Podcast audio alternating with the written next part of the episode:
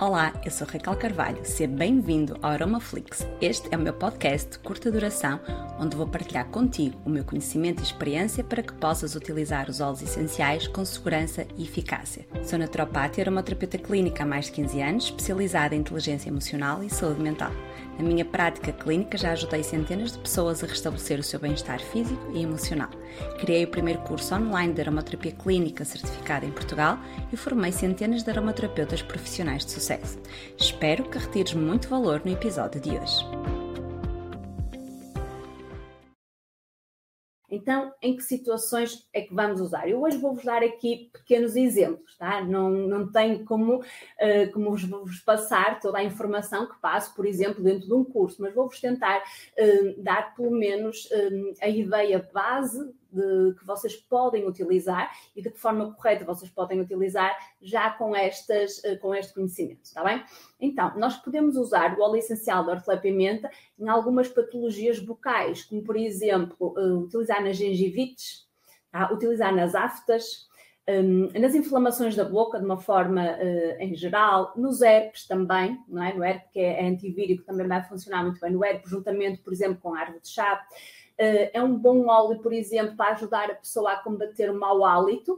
Aqui é importante perceber de onde é que vem o mau hálito, porque pode ser uma questão, um problema de dentes, pode ser um problema de estômago, pode ser um problema na boca. Então é, é preciso perceber isso. No entanto, enquanto não consegue a pessoa perceber de onde é que vem o mau hálito, um, o óleo essencial de hortelã-pimenta pode ajudar, por exemplo, pegar uma colher de óleo de coco, hum, uma colher de café de óleo de coco com uma gotinha de hortelã-pimenta e bochechar tá, na boca e depois pode uh, deitar fora, ajuda um, a tornar mais fresco uh, e também a higienizar a boca. Tá? Agora, óbvio que se o problema vier do estômago, vai continuar, é? o mau hálito não vai desaparecer assim, mas vai suavizar. Tá? Então, eu sei que é alguma coisa que incomoda muitas pessoas e depois temos um, mais coisas onde utilizamos a hortelã-pimenta. Onde ela é muito conhecida, a sua utilização é na, na, dor de cabeça, certo? Eu já vos falei várias vezes que foi dos primeiros óleos, não foi o primeiro, foi uma menta, o primeiro óleo essencial que eu utilizei, mas não foi hortelã-pimenta,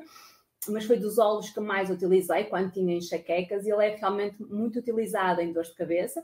E, por exemplo, em agosto de 1996, salvo erro na Alemanha, eh, foi feito um estudo com 164 pessoas, entre os 18 e os 65 anos de idade, onde testaram o quê? Testaram a eficácia de uma diluição de hortelã-pimenta a 10%, ok? No alívio da dor de cabeça tensional. Há vários tipos de dor de cabeça, ok? Estamos aqui a falar da dor de cabeça tensional comparativamente a 1 grama ou, 1000 miligramas de paracetamol. ok? Então, esse estudo, o que é que ele fez? Ele demonstrou que o óleo essencial de hortelã-pimenta a 10% aliviou efetivamente a dor de cabeça tensional uh, e provou que podia ser uma boa terapia, uma boa alternativa não é, às terapias usuais. Então, para vocês perceberem que diluído a 10% teve a mesma eficácia no alívio da dor do que mil miligramas de paracetamol, ok? Então, às vezes, hum, como eu vos digo, nós não vamos necessariamente substituir os óleos essenciais uh, pela medicação química, mas há situações onde nós podemos realmente fazê-lo um, e de certeza absoluta que vamos sair a ganhar, porque não, não é que não tenha contraindicações, que os óleos essenciais têm contraindicações, mas neste caso serão muito, muito menores. E se forem bem utilizados, uh, as contraindicações vão ser bem residuais, porque se eu souber as dosagens que vou utilizar, se eu souber como utilizar, então vai ser muito, muito mais fácil, está bem? Um, por isso, não vai ser só na dor de cabeça que ela vai ter efeito, ela vai ter efeito um, nas dores em geral. Tá? Como ele vai funcionar como um analgésico. Ele tem uma capacidade analgésica, por exemplo, dores musculares, dores esqueléticas, Tá? Então, por exemplo, utilizamos muito nos entorces. Imaginem, uh, se quem pratica desporto e faz, por exemplo, um entorce, certeza que não anda com um, um saco de gelo na, é, na bolsa do, do, treino, mas o óleo essencial de hortelã-pimenta pode ser um bom aliado nos desportistas, não só como pré-treino, mas depois também se houver alguma lesão, uh, pela sua ação também analgésica, anti-inflamatória. Então, nos entorces pode ser um bom aliado e funciona muito bem. Nos hematomas, imagina que alguém dá uma pancada, dá, é? dá com a perna em algum sítio, funciona bem. Nas tendinites, então mesmo a parte muscular, dores musculares também, ele vai, vai funcionar muito bem. Vamos diluir para fazer, por exemplo, massagem. E depois outras áreas que, que as senhoras acabam por, um, pronto, por ter mais interesse nisso, que será, por exemplo, na celulite, nas varizes, um, nas pernas pesadas, nas pernas inchadas, e há aquilo que eu vos dizia há bocadinho. Vocês de certeza que se já usaram algum tipo de, de loção ou de creme para pernas pesadas, para pernas cansadas, muitos deles, não digo todos, mas muitos deles cheiram a quê? Cheiram a mentol, não é? Cheiram daquele cheiro mentolado. Então, pode ser o óleo essencial, dependendo do produto que vocês usam, ou pode ser também a molécula do mentol um, sintetizada. No entanto, tem essa ação terapêutica, dessa frescura, dessa leveza, porque ela também tem o quê? Uma ação vasoconstritora. Tá? Então, ele funciona uh, como, quase como gelo. Tá? Então, imaginem, nas situações onde vocês uh, aplicariam gelo, vão se lembrar do óleo essencial de hortelã-pimenta, porque ele funciona quase como esta ação de gelo, devido ao mentol, que vai promover esta sensação de, de frescura. Tá? Então, se ela promove uma sensação de frescura, o que é que vai acontecer? Todas as situações que eu preciso desse frescor, por exemplo, uma queimadura, que não seja muito grave, não é? Claro que se for uma queimadura muito grave temos de recorrer a outros meios. Uh, um escaldão, por exemplo, na praia, apanha muito sol, na febre, tá? Para diminuir, ajudar a diminuir a febre. Um, então, quando eu tenho uma inflamação, sempre que temos sensação de calor, tá? e, e, temos realmente de diminuir essa sensação de calor, podemos usar o óleo essencial de hortelã-pimenta. Por exemplo, eu estou-me a recordar na menopausa, quando as senhoras começam a ficar com aqueles calores, podem fazer algum spray de aplicação, por exemplo, nos braços, nas pernas, no peito, para ajudar a baixar a temperatura, tá? Pelo menos a sensação de calor extremo que conseguem um, regular, ok? Depois temos outras situações que o óleo essencial de hortelã-pimenta também tem muita, muita assim eficácia.